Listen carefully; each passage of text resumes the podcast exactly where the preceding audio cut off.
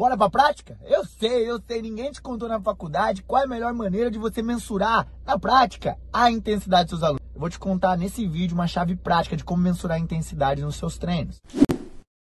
Agora a pergunta é, na prática, professor Adonis, eu sei como prescrever muitas vezes. Agora, mensurar, saber o que é o componente qualidade, que dá qualidade, qualidade para o nosso treino, é muito complexo. Afinal de contas, ninguém me contou na faculdade. Ei, se você se sente assim, esse vídeo vai resolver o teu problema.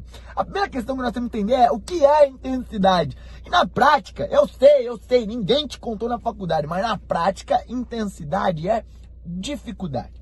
Olha aqui para mim. Tá mais difícil? Tá? Então tá mais intenso. Tá menos difícil por sua vez? Tá menos intenso. Então entenda, você manipulou alguma variável dentro do seu treino. Deixou o treino mais difícil pro teu aluno? Deixou? Tá mais intenso. Amigo, você manipulou. Amiga, você manipulou a intensidade. Ele ficou menos difícil. O que, que você fez? Tirou a intensidade, diminuiu a intensidade. Tá menos difícil, tá menos intenso. Tá mais difícil, tá mais intenso.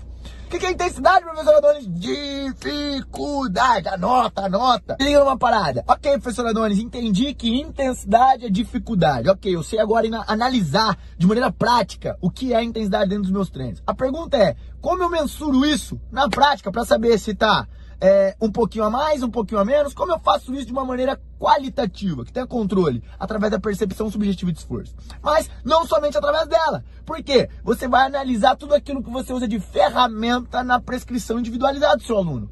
Principalmente, se você fez uma avaliação diagnóstica, você tem o 100% do teu aluno, a porcentagem RM. Se você fez a prescrição da porcentagem RM, você tem automaticamente uma grande tendência em ter, em ter acertado e muito na intensidade do seu aluno. Agora, quando você faz algum tipo de manipulação, como por exemplo, aumento de amplitude, otimização técnica, utilizou o teor das repetições, mudou a ordem dos exercícios, como você faz para controlar a carga interna do seu aluno? Que é isso, professor Adonis? A maneira com que o organismo do seu aluno recebe aquele estresse ideológico, percebe aquele estresse ideológico. Sabe como você faz? Percepção de esforço subjetiva. Eu vou te dar uma uma dica prática. Mas não vai ficar nesse vídeo, não, sobre percepção subjetiva. Vou dar em outro.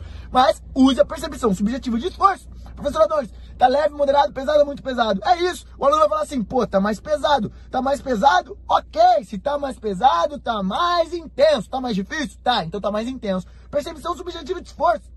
Então, essa é a maneira mais prática, mais usual para você controlar estresse fisiológico e principalmente controlar intensidade. Em outras palavras, você já aprendeu nesse vídeo, meu fisiologista, minha fisiologista, controlar a dificuldade. Por que, que a galera complica tanto uma parada tão fácil?